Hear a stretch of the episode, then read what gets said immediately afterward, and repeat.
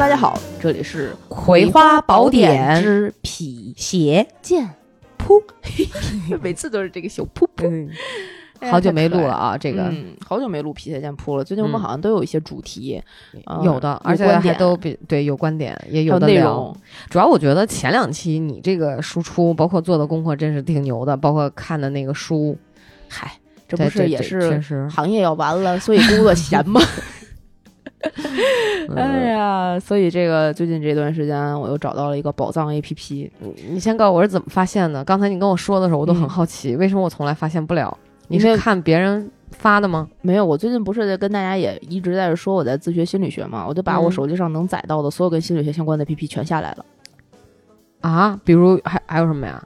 就是比较大的一些这个，呃，什么一心理、简单心理，然后月史等等等等，就这些所有的相关的我能载到的哦。KY 的，我就去就是大平台的，我想一个是看一下现在大家的普遍存在的一些问题是什么，嗯然后这些能够广泛影响到的大平台，他们对心理学的一些呃呃课程啊，包括他们入驻这些平台有什么样的条件呀、就提前了解一下嘛。他们在关心一些什么样的话题啊？然后，所以这些都是这种呃，就是比如说会发一些话题，然后学习类的也有这种开班儿什么的，这样那样的。呃，对，然后它也有各种各样的课程，然后它也有就是各种各样的问题，有话题，你可以去讨论的，也可以去解答的，可以在上面去呃找咨询师、经营找督导，都有。哦，经营不错。对，但每个平台都不一样，所以我在这个里面就找到了一个叫做跳 T E L L 跳的 A P P，但它跟心理咨询又不太一样，它是一个。这里没有接任何广告啊，只是跟大家普及或者说是介介绍一下这个 A P P，它就是一个，呃，我有树洞类型的 A P P，嗯它像是解忧杂货铺那种。我有一封信，我要寄给一个我不知道的人，让他给我一个我可能没有预想到的答案。漂流瓶吗，不是？呃，对对对 对，有点像，但是你嗯同样也可以发出问题，嗯嗯嗯然后他每天你只能看到一定数量的问题，你也不是一直都能答，它它也没有什么其他的更多的功能了。那我觉得还挺挺可爱的，这个 A P P 做的非常简单有。有点意思哈。嗯，那我就很想知道这个 A P P 的开发者他靠什么盈利呢？下载量不知道它里面也会给你，它可能靠流量最后要卖吧之类的，哦，不重要不重要。但是所以这一期我们呃跟大家聊天的时候，我就突然想起来有这么个 A P P，里面看到了一些故事。嗯，我们就匿名的念一些，它也公布在今天的这个网站上的一些故事。好啊，他有一些人已经做出了解答，但我们嗯可以不看他的解答，我们对这个故事发表一些我们自己的呃看法。可以啊。然后最好再念一下那个解答，我也想听听别人的这个哦，怎么说的是吧？啊对对对我们可以就先先说我们自己的想法，可以啊，可以啊，可以啊。然后他把这个所有的问题归了九个大类：嗯，自我、家庭、校园、情感、社交、职场、疾病、心理、莫名。呀，还挺多，挺细呢。啊、你有什么特别想知道的？这几个里面最想点开哪一本儿？自我嗯，还有什么？自我、家庭、校园、情感、社交、职场、疾病、心理、莫名，莫名是什么？就是莫名其妙的莫名。哦，我觉得自我、疾病和莫名吧。自我、疾病和莫名。啊，那我们点第一个自我啊，看看有没有什么呃比较好的问题，我们可以跟大家呃分享一下。因为这个要没有就可以过啊。因为我感觉这个 A P P 相对在用的人是比较偏年轻化的，可能是九零后、零零后，九零都不算年轻，零零但呃有好多是初中、高中，类似于这样的。这么小，嗯，我先念一个第一个短的吧。好啊这个看起来不像是呃特别年轻的人，可能比较符合咱们现在听众的这种就是年龄的。嗯他说：“远方的你，你好，嗯我只是想找个人说说话。最近我又感觉自己生病了。本来计划呢是辞职休息一个月，在家用心画画出作品的。可是一个月过去了，我断断续续有在要求自己，也浪费了很多时间，但没有很好的完成计划。现在已经是我辞职的第二个月了，我感觉我是应该去找工作了。可是我的计划也没有完成，总是心有遗憾，一直觉得自己状态不好。晚上睡觉前想的很多，想要奋斗，要变优秀。可是，一早醒来又觉得，哎，就这样吧，过一天是一天。我是不是有问题？感觉自己快疯了，每天都在自责，然后又原谅，感觉自己精神分裂了都。身边虽然有些朋友，但是都各有各自的生活，没有人能够真正听我诉说。可是我觉得自己已经无法拯救我自己了。嗯，这个故事好典型的，精神内耗啊，我相信读到这儿，应该很多人都都。这样，对，哇，太有太多了吧？？我觉得，太多了。而且。我觉得可能就是刚才这是这个这这这个嗯写这个问题的这个朋友，他可能就是辞职这段时间啊，嗯没什么慌，太闲了，嗯导致自己想很多，嗯。呃，可能是密集的，嗯。就在这辞职这两个月里面，会嗯。会有这种挣扎，那种没有安全感，那种嗯。我的未来在哪里，不停的自己发问，然而嗯。眼前可能解决不了，他就会这种巨大的精神内耗，觉得自己一事无成，然后别人都有生活，看别人什么都好，自看自己啊啥都不行，然后又又提不起劲儿，嗯哼。又非要按照计划来，就是两种人格嘛，一一面很积极，对，然后另外一面就是啊，不就这样吧，就是。嗯所以我觉得很多人现在都这样，你不觉得吗？我甚至我自己的某某一段时间也会是这样。哎，就你我得干点啥，我能干点啥呢？还有啥也干不了。哎呀，算了，这样吧。哎呀，但是我怎么能啥也干不了呢？怎么对他们都能干呀？我得干点啥嗯，？对呀、我能干点啥呢？哎呦，我啥也干不了，我怎么能啥也？然后实际一天忙忙叨叨的，就是正事儿，就在自己的眼里觉得正事儿没怎么干，但实际呢，一天又过去了，对，这这这一天就是被而且觉得很满。累得够呛，对就跟出去团建一样，仿佛什么也没有干，但是非常的累。对，那你会这样吗？我有一段时间也会，而且我觉得现在很多人都会，就是最近这几年经济大环境不好嘛嗯，然后好多人可能也失业在家，面对对一些就是经济、心理的，包括身边家人朋友的压力。对，嗯，每天可能就想着我要去找一份工作，然后好好的上班挣钱，不然我会怎样怎样怎样啊。但是我想，其实我想做点什么，然后又做不了什么，就每天给自己晚上。明天我是一个崭新的人呐，Tomorrow is another day 呀、哎，我我我想问一个问题，嗯就是我觉得也不是一个问题，是我的一个揣测。嗯刚才这位朋友说，他说这个他制定的计划没有完成，嗯但我个人认为啊，嗯就是可能制定计划完成了，嗯会在这个完成这件事情上，呃，找到一些心理的这种怎么讲，自我实现的这种价值感和满足感，和对自我的一个肯定。嗯。然而，这种完成目标或者是计划的这个行为，它所带来的嗯。这种自我肯定，嗯。只是一时的。嗯，即便完成了这个计划，嗯。我感觉会嗯紧接着陷入另外的一种恐慌，就是、嗯。好了，你我的下一个计划在哪儿？我的下一个个自我肯定从哪里实现？啊，我觉得会是这种，所以我如果真的是我有一个朋友有这样的问题，我就会跟他说，就是放松，什么也不用想，你也就是可能会跟他讲现在这种情况是怎么哦产生的，我个人认为是怎么产生的。啊然而我会跟他讲最重要的一句话：嗯，时间本来就是用来浪费的，哦何必给自己这么大压力？对。我我现在想法是我看这个人写的这些话啊，他说我一直觉得自己状态不好，晚上想的很多，想要奋斗，要变优秀，可是早上起来又觉得过一天算一天，然后想出作品，然后辞职，计划一个月在家用心画画，然后但是现在第二个月了，我觉得我应该出去找工作了。他这个整个的状态就是他其实根本没想清楚他到底要干嘛，对然后他的计划又跟他的目标、跟他的愿望是不匹配的，对所以他其实要调整的不是我每天到底是想还是不想，而是他先要调整他自己到底想什么。对你要先就是定目标和定计划这个事儿啊，每天有很多人都会给自己在办公室面前的那个呃 to do list 上面写八件事儿，觉得自己把八件事儿今天挑勾了，就是一件特别牛逼的事情。然后要什么早睡早起的打勾啊，然后这个今天喝了八杯水打勾啊，甚至现在好多那种手账的小本儿，可漂亮，可漂亮！了。我很喜欢做手账，我有买那种贴胶纸，啊又跑题儿了。对，对，就那种还有好多那种社交平台、小红书什么的。很好看，啊，对我的早起一一定要干的五件事儿，式感满满。啊然后什么精致生活的八个小 tips，然后每天要打勾，要怎么样嗯给自己做目标、做计划。然后一度 Notion 特别火，就是因为嗯它能够满足你做计划的这个功能。但好，为什么这些东西特别火？但是的同时，你点进去看每一篇小红书，这些计划都是雷同的，嗯，都是一样的，说明大家难道大家都过着一样的生活吗？不是因为大家都不知道该干什么，然后就把自己活成了机器人儿。不不不，一个流水线出来是大家都觉得做计划这件事儿本身好像看起来很漂亮。哦，但你根本就，但是很多人，我相信绝大多数人没有想清楚自己这个计划到底是为了什么，我的目标和我的梦想之间的关系，然后把目标能够直接落到每一个小的计划上的过程。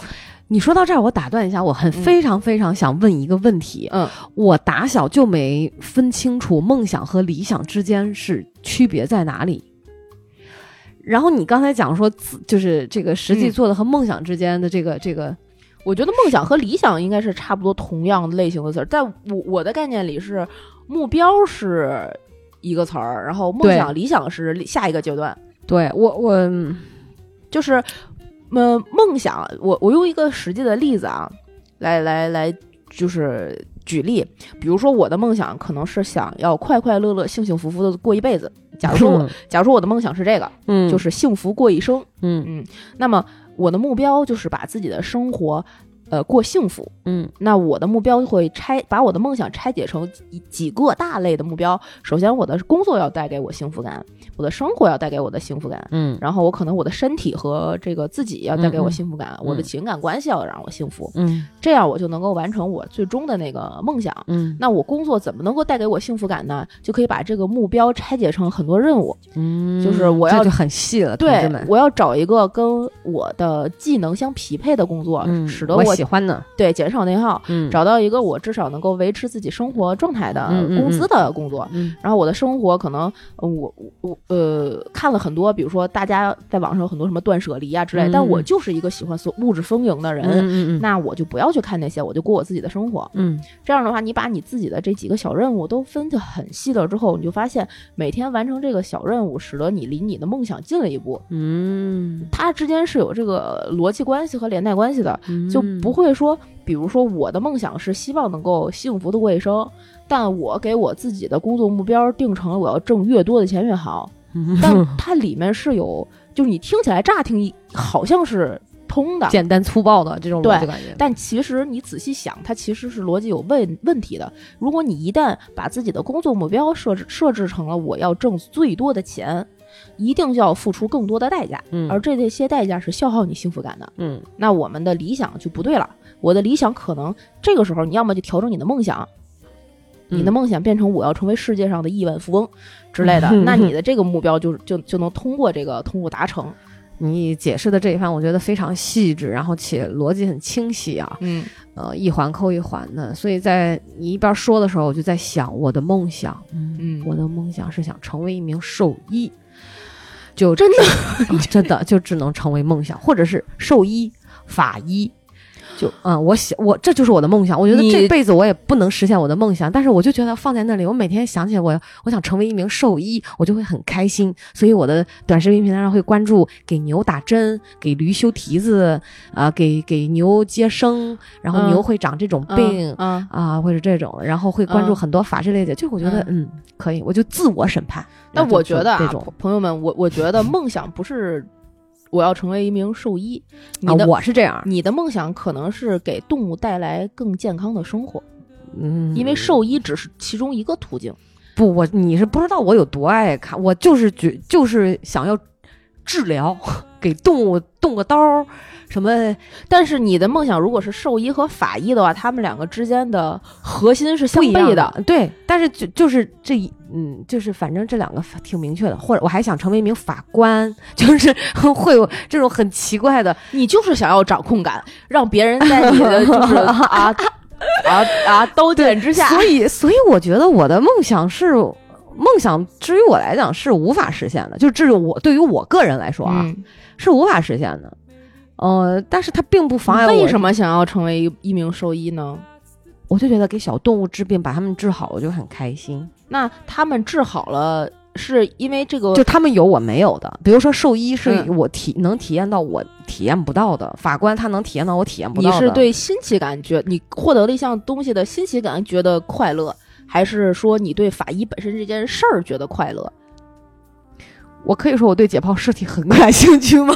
你是因为解剖过觉得感兴趣，我非常知道，比如说嗯这个人，假设啊，嗯比如他被杀，法医是怎么怎么根据嗯什么、嗯是细胞的什么样的变化推测出嗯这个嗯人是、呃死了多长时间嗯啊？比如说这个青斑是大概在第几天会嗯吃斑，是嗯第几天会出现。嗯然后比如说这个人服毒，他的嗯内脏会有什么样的变化？就是就对这种人体构造类的东西，嗯就会包括他的这这种就会比较。你比嗯如说，我给你举个特简单的，那时候我原来一个嗯扯、跟大家扯个闲篇儿哈。嗯以前不都讲那个什么嘛，就是圆寂嘛，啊啊，就有的有的这种修人圆寂嘛。嗯我曾经就对这个东西就非常之好奇，嗯我想说为啥呀？就是包括那种木乃伊，嗯就古代的干尸，嗯包括我们甚至古代以前挖出来的很多那种干尸，嗯说什么什么姑娘她是出来不是嗯说很完整吗？是可是我怎么看我就觉得不就是骷髅架子包点皮儿吗？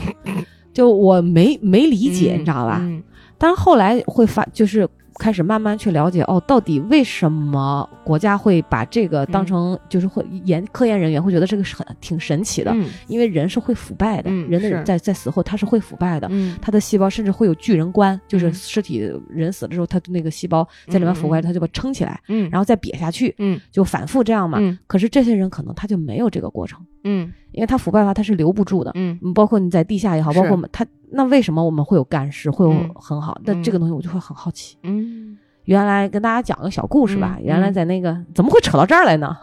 就是你你梦想嘛，你想随便无所谓嘛，匹街就店铺随便那天那天我就记得也是看了一个片子，嗯然后是北京可能昌平吧，嗯一个老太太，还是、嗯还是还是房山，反正就是一个呃稍微远一点，远离市中心的。嗯这老太太属于她生了三个儿子嗯之后，她就没有文化哦，嗯。然后他就是常年的这种呃吃素，啊他可能就是这种修道，嗯。所以他会给小儿治这种惊风。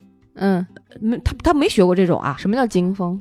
受惊，哦就所谓的我们讲叫叫魂儿。哦哦哦啊，哦，不就是就是给村里人治个什么头疼脑热，就这种的。嗯然后呃也都比较深情。这个老太太在死之前，嗯。她就投入的三天，她就说她不吃东西了。嗯，后来他就只喝一些，呃，之前就是喝一点什么米汤啊、嗯清水这样的。嗯嗯这个老太太肉身一直就不腐，嗯在她闭眼之后，她还会长出头发来，嗯。她的头发、指甲还在嗯生长。嗯嗯嗯嗯，所以我就会对这种东西就，你其实是对生命和人体这个东西好奇，那我兽医跟我有什么关系？我生命啊，我对生命好奇吗，就是好奇，你可太好奇了，我就 我靠，你可太好奇了。你知道我这两天，我最近才知道，原来牛会吃到铁钉，你看你还不好奇吗？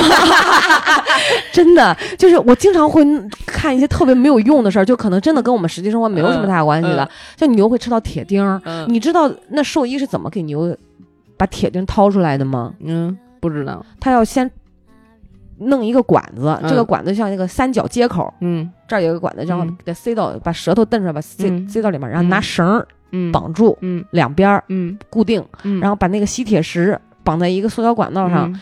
通过牛的嘴歘歘歘戳到胃里，因为牛好像是不是哎好几个胃很大嘛，然后他先固确定是在哪个胃，嗯。然后嘚儿吸出来。现不哪是一吸就吸出来，然后嗯。拖着牛出去跑，就是跑这儿跑那儿。嗯让它活动活动，好像是让吸磁铁是不是嗯充分就那样，嗯，然后牛可能有的会吐，有的它有还会积水呢，就那样的，嗯。然后有的就给拖出来，真像，你还不好奇啊？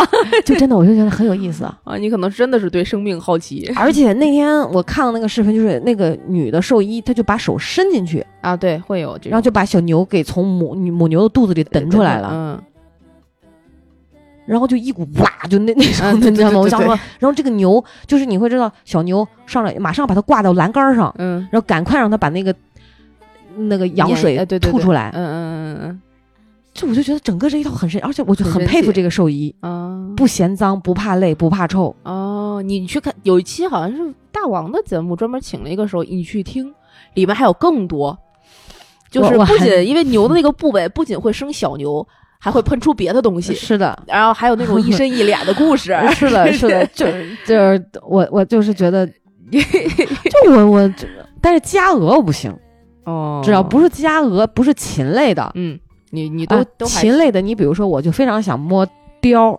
鹰，嗯。还有那种就是有个叫什么隼，啊啊啊，对，就那种猛禽，吃的那个不是 不是熊猫吃那个 狗嘴，它是一个国家国家级保护动物，二级保护动物。对对对，我就会对这种，我就很想，比如让它哎抓一下，我试它那个爪子到底有多尖。哦，哎，你就是对生命非常好奇，我觉得所以可能不仅是对人吧，对对动物我可能都会比较好奇。好奇。我觉得你可以尝试我真的觉得我应该学医，你知道吗？啊我你学不了，你这脑子不可能。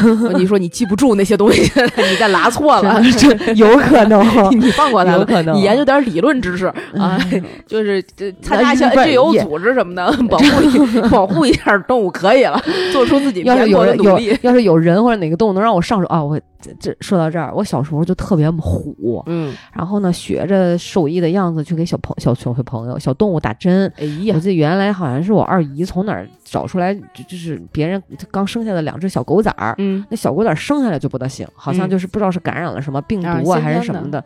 我印现在依稀记得大概也就我六岁左右吧，嗯他就买来了针，嗯说要给狗打针，嗯，你就去了，我打了。本来那狗还呼哈呼哈，就是还、嗯还还，嗯，但是已经不太行了，就是嗯那种嗯奄奄一息那样的，嗯也不知大家都不知道往哪儿打。嗯，你说我来，嗯，我靠，我说我来给我，我就往狗脖子上打了一针。哎呀，然后现在这个时候打完了狗就不喘气儿了。如果有兽医，大家就就嗯啊，在底下评论一下，哎到底给狗打注射 打在哪儿？这种就是小孩儿的梦想是好的，该保护梦想保护梦，但搞该保护狗的时候也保护保 护狗。哎，嗯所以说今天这个你在菜友上看到这个问题，嗯我就觉得说，哎呀，反正我对这个其实没没有什么，不会纠结这事儿。我觉得咋着都是一天。我我也不太纠结，我放过自己我太知道自己想要什么了，所以我就在一些事情上我会想，一些事情上我就不会想。对，就无所谓，就还是要抓住重点，还是要搞清楚自己到底是是怎么着。我已经过了那个每天辗转反侧、夜不能寐的时段了，但是大家应该都有这个时间段，大家都会紧张，但是它发生在可能不同的年龄段儿、对，而且也时期、不同的事件上也是阶段性的。啊。你当然，遇到新的生活问题的时候，它就会阶段性的发出来。但是不能是不可能。我觉得人啊，都不不可能什么都要，什么都获得。包括我觉得内心的这种平静，也是此起彼伏的。所谓这种安宁，是都是阶段性的，是，当然不，能太贪婪。嗯，哎。所以这个问题就过了啊，我们嗯再读下一个。你刚才不是对疾病之书非常感兴趣吗？对啊，我们来一个疾病呢。你看我选的多么的啊，多靠近我的梦想。呃，我看看还有哪个这个吧，这个也相对比较短，没有那么长。呃，他说，目前为止我很失败，啊，怎么这辈子都是为了别人活着，真的好累。前几天我确诊了胃癌，也没有哦人可以为我担心，毕竟户口本上就只剩下我一个人而已了。签了遗体捐献，不打算治疗了，拿着身上唯一的一千块钱，过完这个年，找一份不那么累的保安，悠闲度日。生而为人三十余载，有过爱到骨髓的人，也有可以互换性命的战友，也有置身寒冬可以给予我温暖的朋友。人生的憾事有很多，但生命即将如此，又能如何呢？我希望能看到的朋友，不论你有烦恼，有过呃有过不去的坎坷，都不要像我一样放弃，加油！虽然今天的太阳和明天的没什么不同，但是可以给我们带来光明和温暖。我先，我想先把底下的那个，就是这个人收到这封信之后的解答那刚才那个问题没有解答。有解答，但那解答我觉得写的并不是特别好，嗯，那不我就没有念。然后嗯这个封解答它挺长的，但我觉得可以念一下。好啊。然后他说：“你好，呃，展信安，我知道有责任心的人会过得很辛苦，但这不是失败。你的责任感换来了爱情的刻骨、战友的信任和朋友的认可，这些都是生命中美好的事儿。你愿意捐献遗体，能劝陌生人珍惜当下，说明你有许多宝贵的品质，譬如勇敢和善良。很抱歉，一场疾病打乱了你的生活。人生不如意之事十有八九，你一定比我更懂得。你当过兵，经历了人生的起起落落，大概这次遇到这个坎儿是真的很难很重吧？我今年二十九岁，所以冒昧的叫你一声哥哥。下面你就当做我是你的妹妹，和你说点掏心窝子的话。我知道你觉得你现在很疲惫，感到很无助，你想要放弃，算了，我都非常理解。可是如果此刻生病的是我，你大概也会劝我：人生虽然匆匆，但也有惊喜与期待，所以别放弃，好不好？可能你的经济条件不是很富裕，让你觉得很难。那如果是这样，你可以通过医保的补贴、公益平台的众筹等等其他的途径去尝试解决。我同学的父亲之前做之前生病要做手术，就是这样攒齐了手术费的。这些渠道很成熟，你可以咨询医院的医生，或者是在众筹平台上去登记，之后会有专业的人告诉你该怎么办。不要觉得不好意思，这个世界就就是你帮我，我帮你，才会变得更加温暖、更加紧密的。除了物质压力，生病了会让身体和精神感到疲惫。我没有办法寄你止痛药，只能给你推荐几本书或者是几部几部电影，希望你可以用它们来缓解疲惫。李娟的文字俏皮可爱，比如我的阿阿勒泰、遥远的向日葵地和冬牧场，有着温暖的力量。你还可以去看看《四个春天》《人生果实》这种温暖平静的电影，你一定会喜欢的。除此之外，请回答一九八八也很治愈，每天看一看，让心里存着温情入眠。完美星球这个纪录片也不错，那些美景或者能够扫一扫生活中的阴霾。如果这些你都不喜欢，还可以来这里说话。每个人都有自己解决不了的难题，我们可以彼此帮助，彼此陪伴。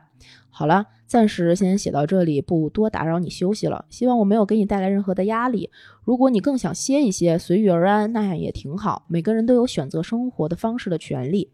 最后，随信献献上我的祝福和牵挂，希望他们能够送达。这是他的回信，我觉得这个回信写的特别好。嗯。我感觉你好像有一丝丝沉重。我是这样的，我是我怎么老感觉一开始这个这个问题里面写的会有一些矛盾点呢？嗯，比如呢？他是一个只剩一千块钱的保安。哦，不是，他是说他不打算治疗了，他确诊了胃癌，然后他户口本上只剩他一个人了，嗯，然后他签了那个遗体的捐献，然后拿着身上唯一的这一千块钱，打算找一份不那么累的保安的工作度日。我听到这个，我是觉得这个遭遇挺惨的，嗯嗯，这个人很孤独，嗯，对，但是第一句话其实我不是很认同，就是他说的那个他都是为别人付出嘛，是不是？嗯，对，他说这个截止到目前为止，我挺失败的，这辈子为了别的人活着，真的太累了。嗯，就是为了别的人活着，这个，我以前也说过这样的话，但是后来我觉得，嗯，谁不是呢？哦，真的吗？嗯，啊，你觉得人是为了别人活着？不，不是，即便你会否认，但实际你做的每一件事，你看似是为自己，最终其实不是真正为自己，还是为别人。你活着有的时候都是为别人，你你可以有的人就是说啊，我想活就你想生是你想下你想生下来就能被生下来的吗？不是这样的，还是其实为别人的成分会更多嘛？我从来不觉得一个人可以说就是你知道为什么人会人是痛苦人会修行哈，就是或者说这个，因为我们经常在做自己不愿意做的事儿。嗯，我们很少，就是人越长大，你就越知道，你能说不的事儿很多。嗯，更多的是一种责任。你比如说，你是别人的女儿，嗯，呃，你这个你是别人的可能父母，嗯，你是这个你你做做给别人打工，你是老板的员工，嗯，这些东西你有些事情他是不能说不的。也没有办法说不，嗯，我们还没有自由度大到说我想说不就说不。以前可能会有人觉得说啊，等我很有钱了，我就想随意的说不，觉得以前是自由，认为自由是我做我自己想做的事儿。后来发现是自由是我可以做自己不想做的事儿，啊，不不做自己那些不想做的事儿，对对吧？以前我有一个误区，我就觉得啊，很有钱。就就可以达到这种自由。后来我发现，哇，那豪门有豪门的更加的不自由。对，所以我后来就明白，人其实都是为别人活着的。你很少能有那个时刻是为自己而活，是真正的那种为自己而活，或者是我。所以我我的价值观里面，我不觉得。这就是为什么上一期咱俩录说，你问我爱是什么，我觉得爱就是付出。可能从一个我一开始不太懂事，我不太愿意，到我慢慢的觉得。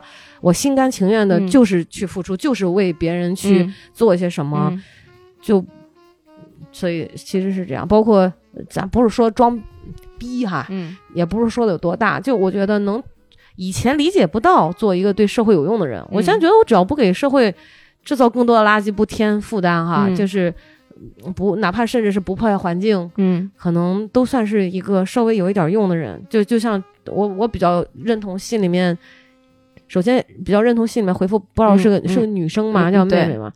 我挺挺欣赏她讲，就是这个，呃，她她说的那种，就是嗯，怎么怎么讲来着？就是帮助别人嘛。啊，这个社会就是就是你帮我，我帮你，你帮我，帮帮你。这这句话其实我是认同。所以你看，你帮我帮你，你你是你是为自己吗？你对吧？就是会有一些行为或者表面是个你，你真的可以认认真真的想一想，有很少的事情说你是真正的，只是说为你自己。嗯，有很多的事情，表象看上去是我为我自己，但实际我觉得我身体可能都可，这只是我的价值观啊，或者说我的的一些认知上，我觉得我的身体都不属于我。为什么有句话叫“身体发肤受之父母”？嗯，对吧？就是你你你觉得你拥有他的支配权，但是你是谁？可能你是细胞，你的细胞在支配着你。你觉得你有大脑，但你不知道你的你你大脑填充的这些信息等等诸如此类的吧？嗯，所以你是就是为自己而活，自己是谁啊？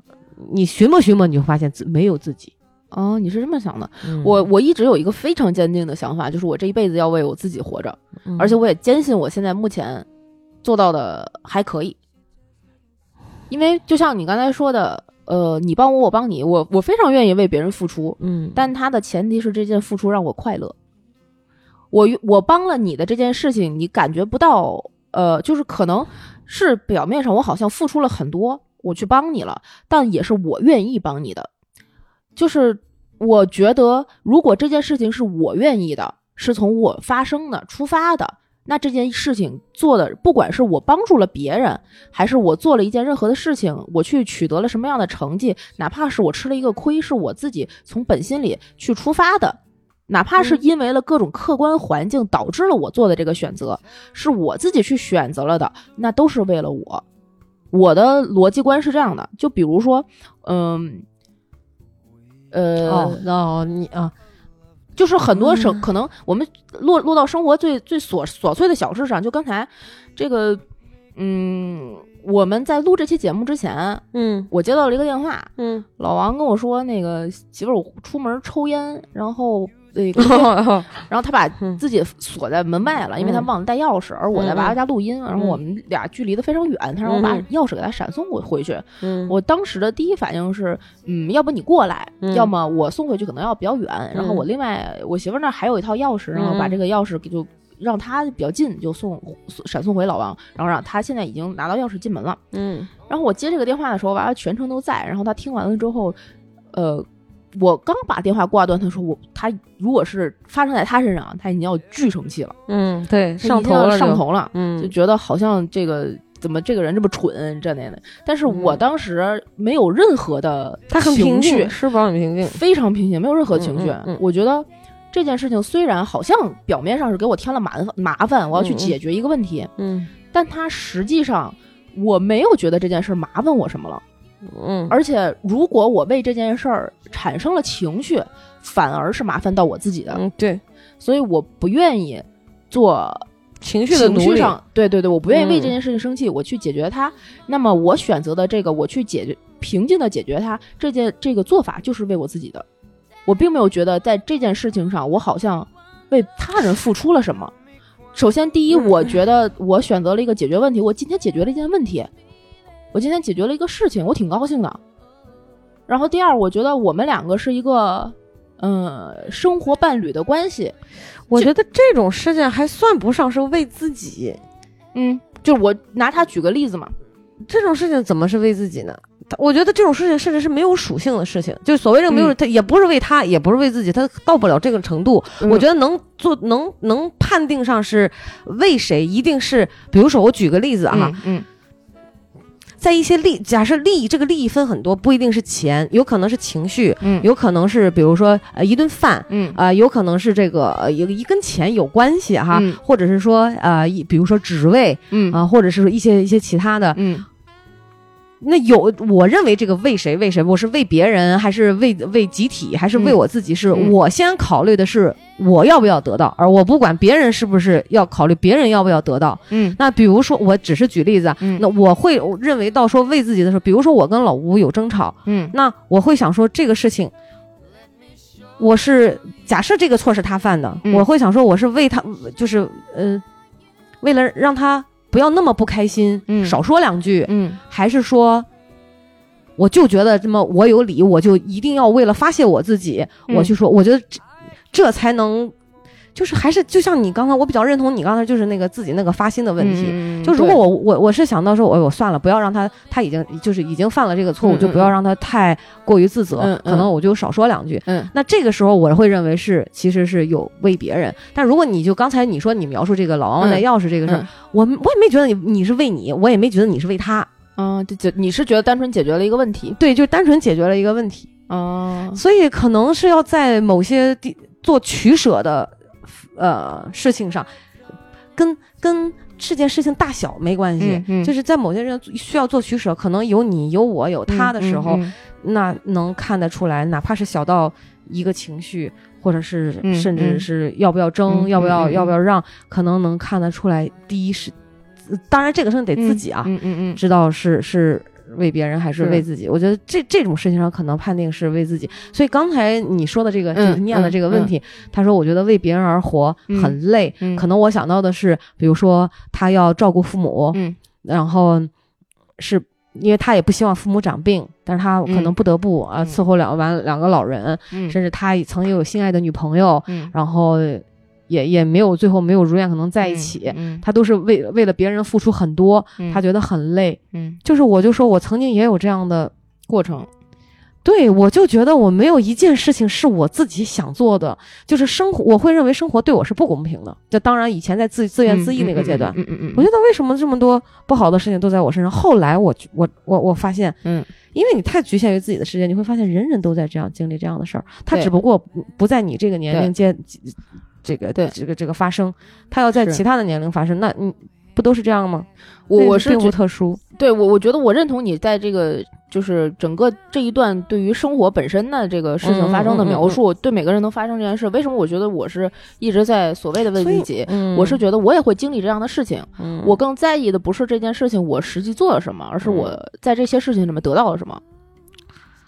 所以，就像我有是谁说是山本耀司说还是谁，就是人是投射到这个世界之后发生了碰撞，再返回来到你自己身上，你才能意识到你自己是什么的。嗯，对。所以我愿意去投射到更更多的生活的面相上面。投射到更多的事情上面，让他们返回来看，让我能看到我自己在这些事情上的对，这个我也认同。对，然后那这些情况，如果我没有发生前，我是为了能够看到我自己，有的时候才会去发生那一步往外的投射。那我理，那我现在明白，也就是说，你的就是你可能已经有意识到，就是能够控制自己的每一个反应，你甚至每一个事件的发生，你都是为了让自己看到自己、认识自己而而而去。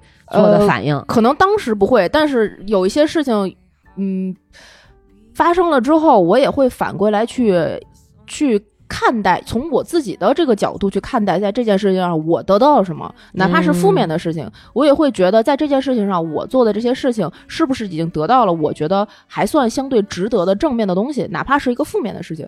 那在这样的情况下，我不会从一个好像我只为别人付出了这件事儿就是纯是我吃亏的角度去看待任何一件事情，这样我会自己觉得特别难受，我会更加的累，会让自己的生活更不幸福。那我就会站到一个哪怕说有一些阿 Q 精神的角度看到看任就是我生活中经历的事情，这件事儿对我有好处，对我有一些我能够得到和汲取的养分。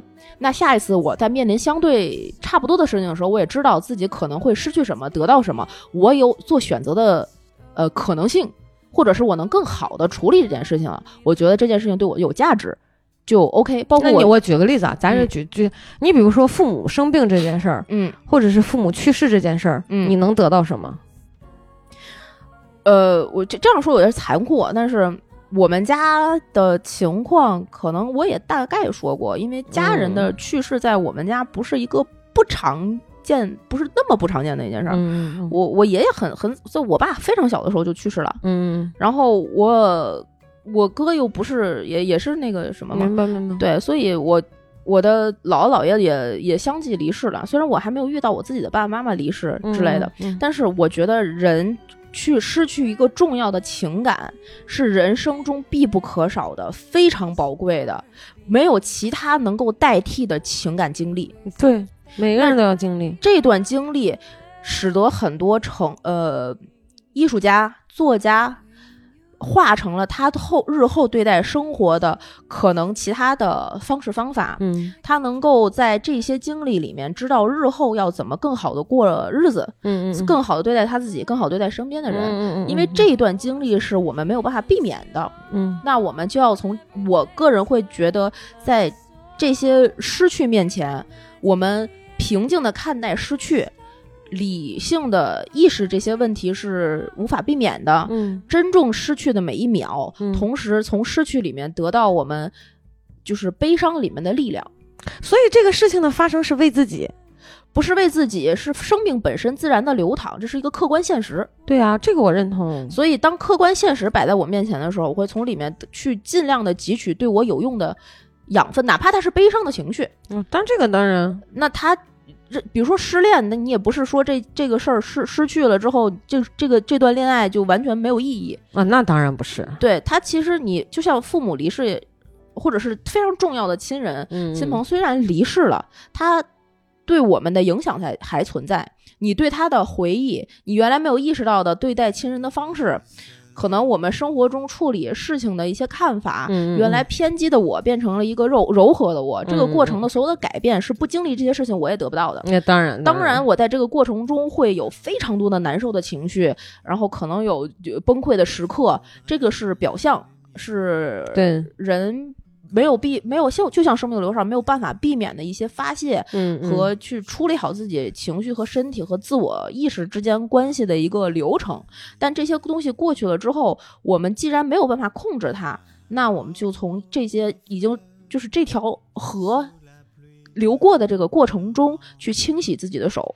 所以我觉得这个朋友说他为别人活着好累，如我就觉得可能这个说法从你的角度看来就是太过于负面了，或者是他可能没有从他这个自己的这个经历当中有一个就是悲伤的经历当中有一个积极的心态，再加上可能他自己也得了胃癌这样一个病，对，就特别容易有这种沮丧啊、厌生啊这样的嗯。情绪。嗯。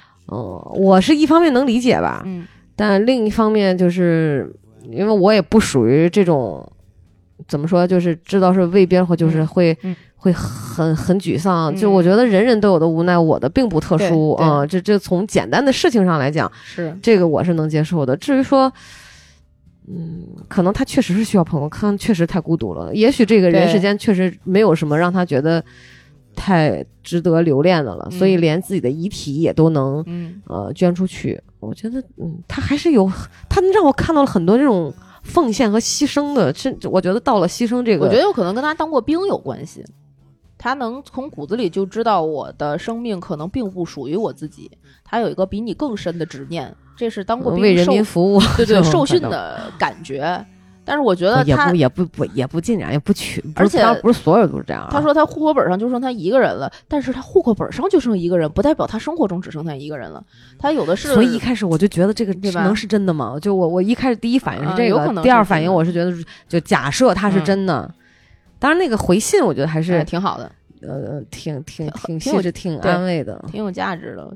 就大家如果也有类似的，不是说你遇到这么惨的事儿啊，类似的情绪呢，也可以多看看身边快乐的事儿。不过你知道，我觉得如果真的是我自己遇到这种事儿，刚才你在念那封信的时候，那那个解答，嗯。我就一直在想，我觉得可能这些话对于我来说不会有什么用处，嗯，我会非常嗯，怎么讲，就非常感谢嗯。人家可以这样的安慰我、鼓励我，嗯他的这种善意我，我我接收到了啊、但实际上，只可能至于我本人来说，我知道面临的具体的这种苦难的情况会是什么样，可能很嗯难改变，很嗯，所以我觉得他可能只是想找个人倾诉一下，嗯他也知道也许安慰没什么用，有可可能给他一个拥抱，来的更更温暖一点儿，嗯更实在一点，儿。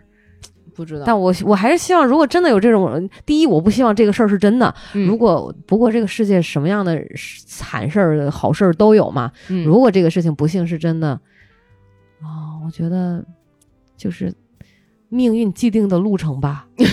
这这个真的没有什么可讲的，但是还是希望能够平静的、勇敢的去去面对，然后加油呗。加油吧，嗯加油吧。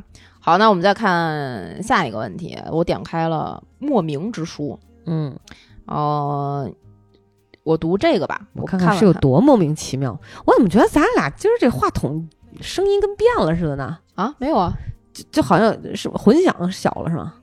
回有回声，你这屋有点空，它就会稍微有一点我我感觉好像上周在你们办公室里还比这个空，但是都没这么大。那个小，你这个空旷，哦，对，不仅空还旷，哇，有点多怪大？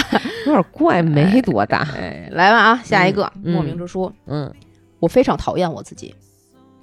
我读了一些书，他们都告诉我不要和别人比较，要和理想中的自己比较，否则会引起自卑。但是我是完全和理想中的自己比较的人，从来不喜欢和别人比（括号毕竟也没太大的意义）（括号括号完啊）。但是这样的我经历着强烈的困扰，它来源于自我厌恶。嗯嗯，比如写数学题用了六十分钟，而我的原计划是四十五分钟。这样写完之后，我就会陷入低落的情绪。刚刚学到的知识带来的喜悦远远不及此时的难过，然后我就会产生写作业很痛苦的潜意识。我真的不是故意的。随后到来的就是一天天更严重的拖延症，永远在改 deadline，也让我非常的自责而后悔，从而添加了自我的厌恶，于是就恶性循环了。我不知道怎么打破它，我尝试了很多自律的方法，却一律失败。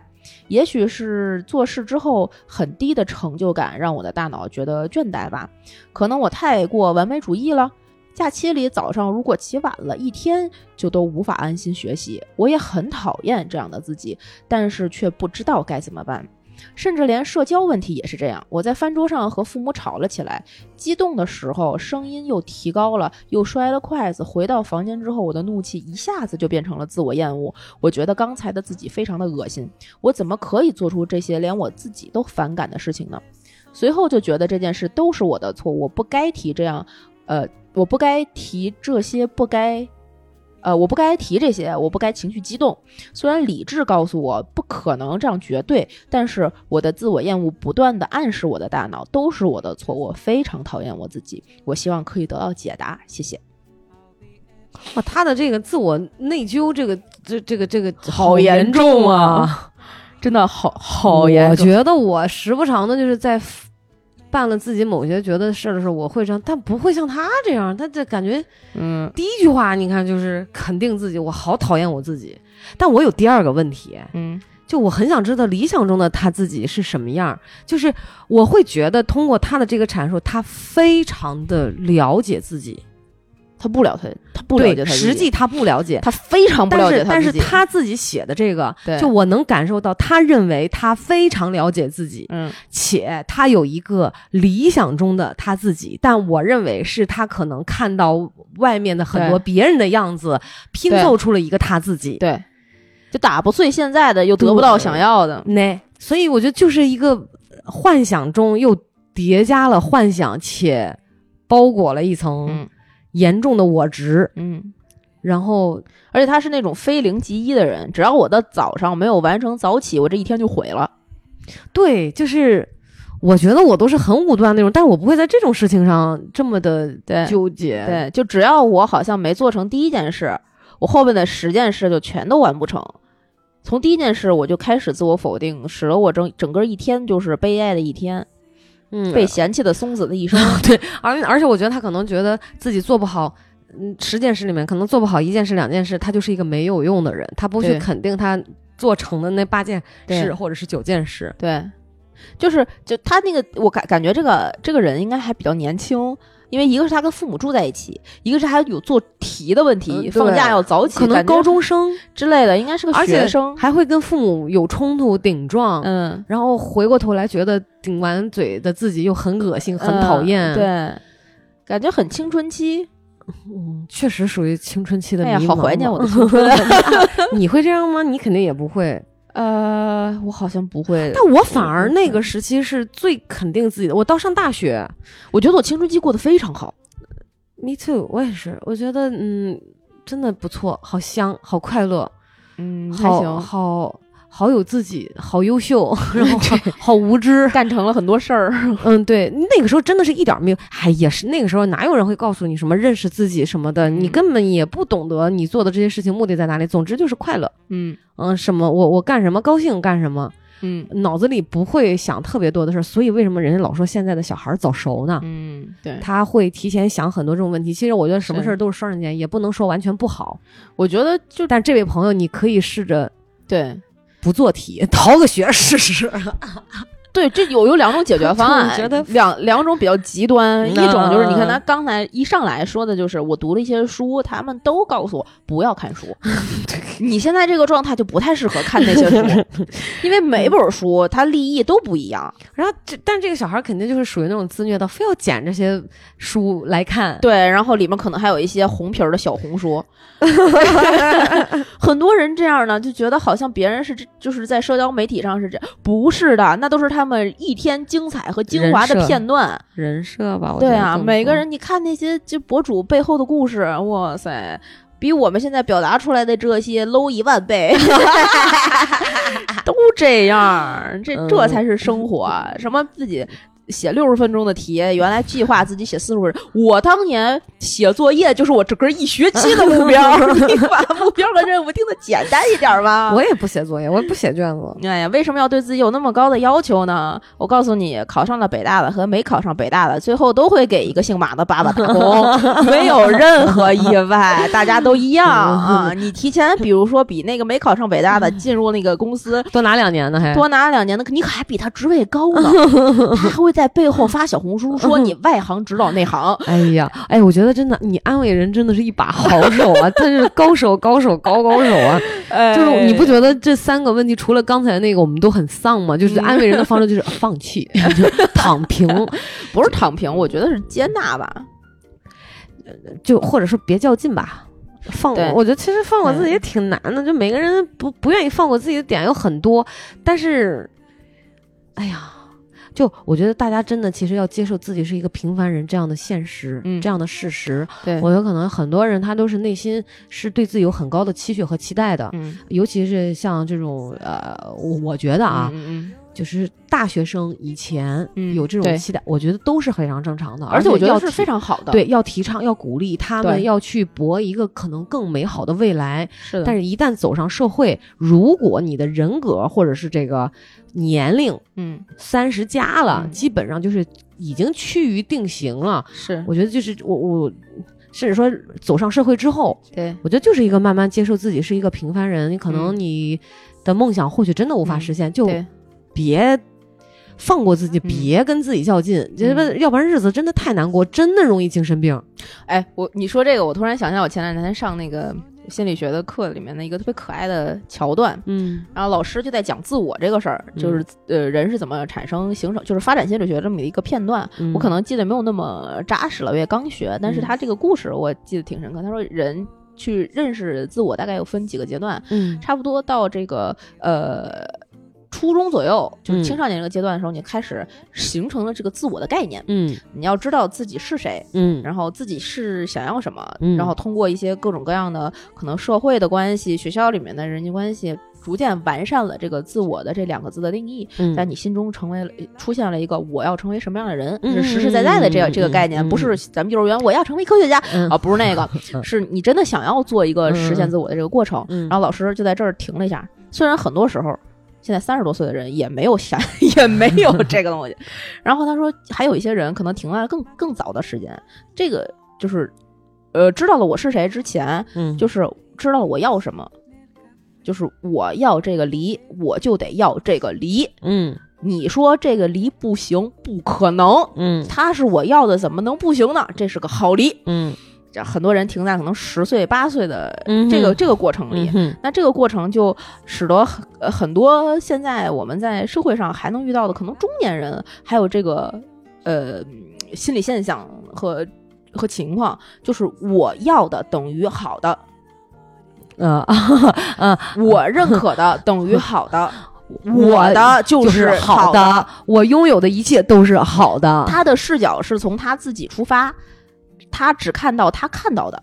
虽然我们在原来那个节目里聊那个潜意识偏见的时候，它里面有句话就是嗯我看到什么，嗯。呃呃，人看到什么，人知道呃人知道什么，人看到什么，人看到什么，人学习什么，还是反正类似于这样的一个话，我只能从我自己出发去认识这个世界嘛，但不是我的等于好的。那你翻过头来，现在看社会上啊、职场里啊、家庭生活关系中呀、有非常多的人觉得我的等于对的，我的等于好的。但是这个呢又很奇怪，是人建立在呃建立一个心心理中稳定体系的基础。如果我每天都在否定我自己，我又不可能成为一个完完整的身心健康的人。但你在承认我的等于对的的同时，给那些其他也可能是对的留可能性的这个过程，是我觉得我们不断在这个社会里面成长的空间。嗯我的虽然等于对的，不然我我如果我的都等于不对的，那我一定会产生一个我是不对的，对巨大的需求我哪的落差。我哪里可能是有点不对，我对我我我需要 fix 一下，或者对是怎么着？就感觉我失败了，人很怕自我否定，你发现没？而且人很难承认自己的错误。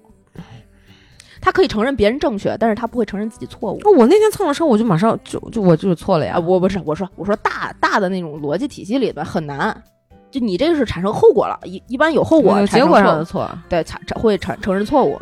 哎呀，我人不太可能认同自己逻辑里面会有一个错的，除非是有一个非常的一个例证，嗯或者自己经历过之后发现，哦，我嗯曾经想错了。为什么说经验都是过时的呢？对经验都是别人的，对就是老一辈的经验，对于我们年轻人来说，没有丝毫作用，就你不会听的。这就是以前就像爸妈教育我们一样是，那我教你跟你说，你也不会听。什么叫叫叫听人劝，吃饱饭，对吧？听妈妈的，嗯就你不会听，因为在你的经验里面，你你当这部分经验是空白的时候，你会认为你是对的，我还没有体验。当然，嗯可能家长就会让你少走一些弯路，对，他会告诉你不要那样做，嗯，你还是不会听。你想，我就要去做做，怎么了？是。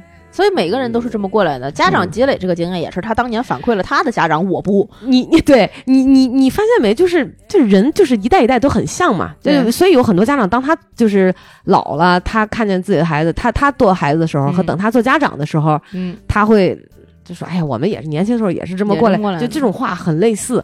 你刚才讲到说我的就是对的，让我想到了一个现象：嗯。所有的妈妈都认为自己的孩子是天底下最优秀的、最好看的、最可爱的，啊，对。这可能是一种天性的东西。然后永远有一个别人家的孩子。孩子，对，就是，所以到底是这个别人就是一个虚拟的一个完美的人设，一个理想，就是刚才我觉得特别像这个、嗯，这个问题里面抛出来，是个理想中的我自己，而且什么样子？特别可爱的就是，妈妈会觉得我的孩子最好、最棒、最可爱。唯一的问题就是不听妈妈的话，哎，我我你说这是天性导致的吗？是我们很习惯于把我们的孩子当成一个我的人格的投射，去就去我我身体里，他这这个东西就变成了一个大家潜意识里的东西嘛。那这孩你怎么认为孩子这件事儿？就是一个独立的生命，你觉得他跟你的关系是什么？我有责任抚养他。嗯，这点咱俩一致。我总觉得啊，就是嗯，我是他来到这个生活这个一个通道，对对对一个媒介，对。他跟我可能没有任何关系，就所谓这个关系，不是说我们大家社会上理解的这种社会属性的这种关系，就是我们的关系现在定义是可能是母子，可能是母女，嗯，只是界定了我对他有这个抚养他的义务，嗯。我要把他教育的很好，这是这个责任的问题。对对对对对，但实际就是你不能禁锢他的灵魂，他可能真的就是啊，对吧？我反正我比较相信轮回这一说，他可能就是来嘛，另一个嗯。可能有有有一个精灵的褒奖啊，对，所以说你说他他是你的，就是我觉得他不是你，他不是我的，他不是我的，他真的是通过我这个通道来到这个世界而已。我跟你说，好多人可能会在这个，如果你听，如果他们听到这儿了，会在这说，只是这是因为你俩没有孩子才会这么说。我跟你说，我已经想象到了这条评论。你们如果有了孩子，就知道什么叫做母爱了。我现在就立刻在这里反驳那些马上就要打出这段话的人。如果你你在没有孩子的时候都不这么想，你得有多可怕？你得有多自我？这个母爱其实挺也会挺沉重的吧，或者是对孩子这个呃方式吧。我觉得是很多这种溺爱可能都是这么产生的。我相信哈，就是。这个东西是一个天性，就作为我们个人来讲，女性来，它绝对是一个天性的东西。是，但是不应要要要正确的去看待这样的天性。我的就是好的，或者他跟我有深深的这个连接，就是要拧巴到一块儿生活。就就我觉得这个，你看男人没有这样的问题。男人没有这样的天性，我跟你讲，说实话，我跟你说，前这不是，这甚至都不只只是天性，现在已经变成了一个社会问题。我前两天看那个有一个腾讯的综艺叫《跃上高阶职场》，它就是讲的一个广告公司大家竞聘的故事。嗯，然后其中有一个女呃女生叫做八月，她是来，她是原来某一公司的创业总总监，过来在这个 team 里面做什么事情？他上来第一集就非常明确的说我不加班的。嗯。然后，呃，他们组接到了一个 brief 之后，说那个客户转一天就要提案。那么，他们组的另外一个组员就当着客户的面说：“哎呀，这是一个让我们通宵的，呃，需求啊。”然后八月就说：“我不通宵，嗯，我需要早回家，嗯。”然后，呃，结果他当天晚上真的就走了，七点，嗯，就拎着包就走了。但他他说我不，呃，我不加班，但是我可以接受早来。我可以很早就过来上班，多多多早啊？就正常的上班时间，把广告公司很多时候大家没点儿的，你知道吗？可能十点、十一点，甚至下午什么的，是吧？嗯，对对对，他们就正常，我可以早来，我可以完成我的工作啊。但是我不接受就是加班。对，然后后来呢，后面演到后面，他们非常完美、完美的处理了这个，而且他教的东西也确实很好。嗯。后来在演到下一集的时候，就演到他的家里，发现他有一个特别可爱的宝宝。哦，然后大家在那个时候，就观察员在那个室里演播厅里面在录制那些观察员陈明什么的，就突然意识到了，哦，他的不加班能够。当下被理解了，因为她是一个有孩子的妈妈，她需要早回家照顾她的孩子，所以她不加班。可能这也是职场上面的一个现象，很多在职的有孩子的女性就不太容易接受加班。嗯嗯，那我到了点儿，我就是要早回家，是因为我家里有孩子。虽然她最开始没有说，她也没有拿这个跟大家分享。我交了工作之后，我说，呃。交了工作之后，大家知道我不加班，然后也接受了我的工作，能够接受我这种。我在说是为啥？习嗯，对我在，我也没说，他也没说为啥，没在强调。对，只是说我有孩子了。啊，然后这个时候陈明就提出来了一个呃社会现象，他的一个发现，他就发现没有任何一个爸爸说，因为我家里有孩子，所以我需要早回家。对，从来没有。对，而且除非这个爸爸可能是单亲爸爸，但单亲爸爸可能都不会说出这个话。嗯，是的。这就是一个社会现象和问题，我觉得这都呃是从大面上看是社会现象和问题啊，但实际本质就是男人是以自我为中心的，他们的付出感，对对，他们的自我非常明显。他们如果是比如说呃很多小孩说爸爸你陪我玩这个哈，或者是爸爸在孩子和他自己的喜好之间，他会选择先自己的。喜好，嗯，因为他也是一个孩子，对，但就女人就不。很奇怪的是我在。可能别人喜欢的东西和我喜欢的东西里面，我会选择我喜欢的东西。我现在会，哦，你是男人，男人的灵魂，对，呃，别人喜欢我不会，是吧？嗯，就是嗯，我不会。我觉得在别人喜欢和我喜欢之间，别人喜欢。啊，除非这事儿我真都行，但如果不是真都行的话，我就选择我喜欢。嗯，我好像很难找到不真都行的吧？就现在这个年纪啊，以前不是，我现在好像不太容易。还还有什么什么？我现在想不出来有什么是不太都行的。就我今天我随意随便都嗯，很多情况。但我基本上真的，如果遇见什么，比如说呃自己和别人啊，嗯，就下意识就算了。嗯啊，嗯。是，会是这种的，对，反正反正就是刚才跟大家分享了这个社会现象嘛，嗯，也是觉得爸爸可以，如果听到这儿，你们也想一想，但是其实有些东西其实不能愣要求，我没有愣要求啊。我觉得意识到问题是改变问题的第一步。当你意识到问题，有百分之五十的概率，这改这个问题是可以被改变的了。很难，但就是我觉得不是百分之五十吧。嗯被改变，我觉得有百分之五能被改变就已经用古话说，好的开始是成功的一半嘛。为什么说百分之五十？嗯但是这这个话真只能是听听而已啊。哎呀呃，所以这位朋友就是你好好好好上学吧，该玩玩，该吃吃，该喝喝，别想太多，就是也也别看那么多书，那题写的完就写，写不完就算了，就是佛系一点吧。我我再给你提一个 就是这样的人的一个意见，或者是小的 tips，嗯，每天对着镜子说“我真棒 ”，哎，这管用哎。真管用，为什么安利啊？就等于这些 能洗脑，它有用才能洗脑。哦，是吗？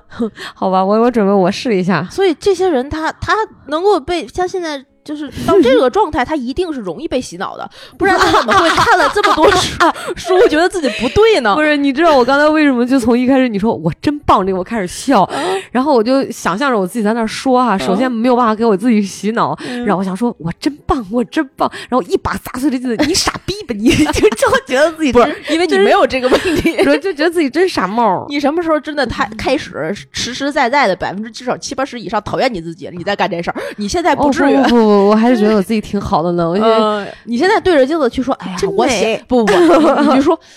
我今天做错什么了？我得好好想想呀。肯定有一件事儿是我今天做的有问题的。我每天我每天都觉得自己的自己做的事情、说的话、想的是这种完美天衣无缝的，简直就是正确。我的就是正确的，我的就是好的。哎呀哎呀绝了！就这么活着啊！人人不都这样吗？我们干嘛总是要非得做那个善于反省自己的那一个？别人不反省不也挺好的吗？我跟你说，这种时候，我现在突然意识到咱们这个节目的另外一个价值，嗯给了大家一个别人帮你反省自己的空 间。不是，我觉得咱俩的价值就是让别人看看两个想多的人会是什么样。哎呀对吧也是，这困扰挺不是你有我这这说一个，你有没有发现那些想的少的人反而其实比较容易快乐，对啊，或者比那些就是反而比较容易让别人让着他。就虽然别人可能会有一些微词，想说，哎呀，这人怎么这么不懂事儿？嗯但是你放心，顶多就是一两句话过去就过去了，而你本人根本他可能没意识到这个问题。所以我觉得就是不想那么多，就是哪怕真的说嗯自我一点，就也挺好的。对，挺也不要老想着什么事儿都是，也不是说刻意的，非得说是为别人吧，就是也别太委屈了自己。嗯我妈那天跟我讲说，对自己好一点。对。她觉得我对自己不好，我说嗯，你觉得我哪些点需要对自己好呢？但是我妈其实有的时候就嗯觉得，你好像好像在吃亏，好像在好像是不是是不是委屈自己有点多呀？啊好像是不是付出的有点多？但实际就我我自己感觉，所以我跟我妈讲，我说妈，贱命一条，就是我习惯了，你知道吗？，对，所以我的就是好的。嗯，呃，甭管什么样嘛，大家嗯也都要有这个信念感。是嗯，好吧，这期节目没想到也挺欢乐的。这个以后如果大家喜欢这个节目，我们还可以录啊，有很多这样的故事，网上很多就是希望能够寻求解答的哎，。为什么咱们没有粉丝来投稿呢？也可以讲一些这样的事儿啊。赶紧来，赶紧来，这样我们可以定向帮助，点对点的。你看我们解决别人的问题解决的多好。对，让我们其实就是自己就是一屁股屎一脑门子官司，就是都没解决得了，我们互相帮助吧。哎，互相帮助吧。所以如果你没有问题，也可以给我们发私信、发微博都可以，也可以关注《葵花宝典》Good to Know 的微信、微博账号，嗯，在各大音频平台订阅我们的节目，给我们评论打赏，然后进群加主播 i n g f r e e infree 的微信，他就会拉你成为我们这种空中的闺蜜了，我们就可以一起在群里讨论你们的故事，好不好？嗯，啊，那这期节目时间也差不多了，跟大家说拜拜，拜拜，拜拜。